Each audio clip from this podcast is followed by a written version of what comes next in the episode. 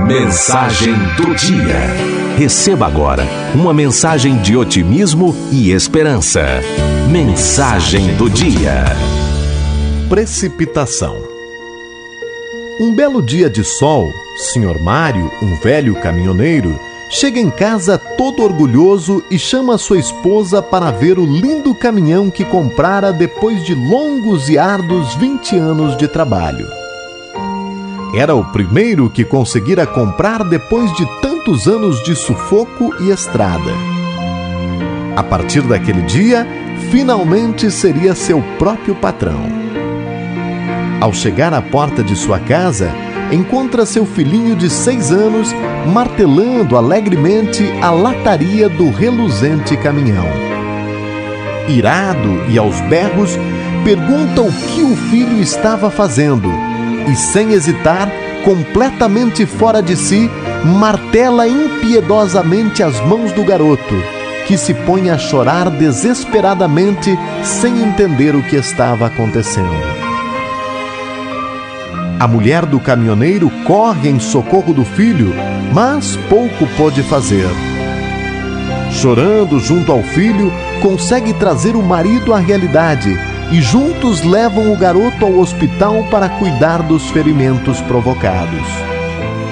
Passadas várias horas de cirurgia, o médico, desconsolado e bastante abatido, chama os pais e informa que as dilacerações foram de tão grande extensão que todos os dedos da criança tiveram que ser amputados.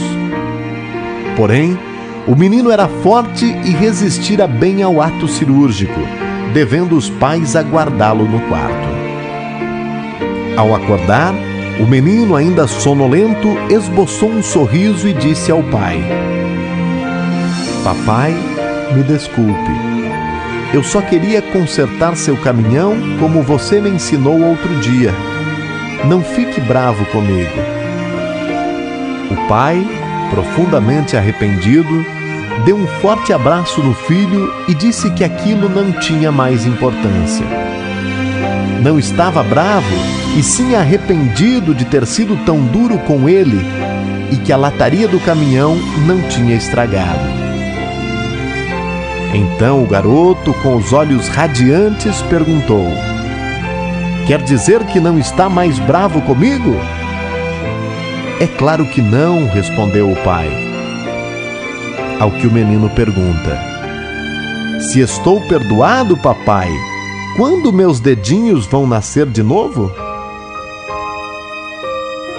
Nos momentos de raiva cega, machucamos as pessoas que mais amamos.